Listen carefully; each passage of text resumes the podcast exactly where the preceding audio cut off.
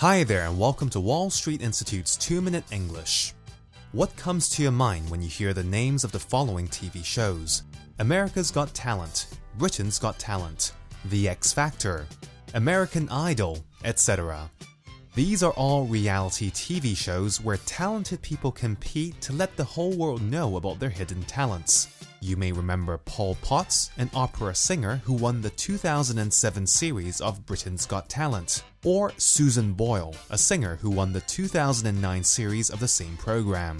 Many people enjoy watching these talent shows because they allow ordinary, everyday people like ourselves to reveal their talents. And often, viewers are amazed at how much undiscovered talent a lot of these contestants have. How about you? Do you have any talents that others might not know about? Is there something that you just happen to be particularly good at?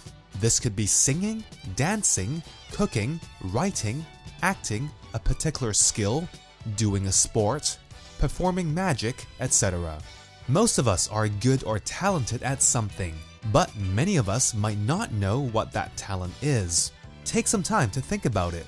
What are you able to do particularly well and that you enjoy too? Don't be modest. Think of what you can do better than others and see if that thing is your talent. Sometimes it's hard to know what you're good at, so perhaps ask people around you what they feel you are good at doing. If I had to think of something I was talented at, it would be hearing a piece of music and being able to replicate that melody on a guitar. Another thing that many friends tell me I'm good at doing is the ability to make conversation with strangers, i.e., small talk.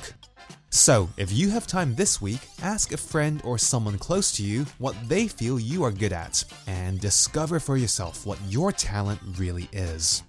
Well, that's all for this week's 2 Minute English. Bye bye.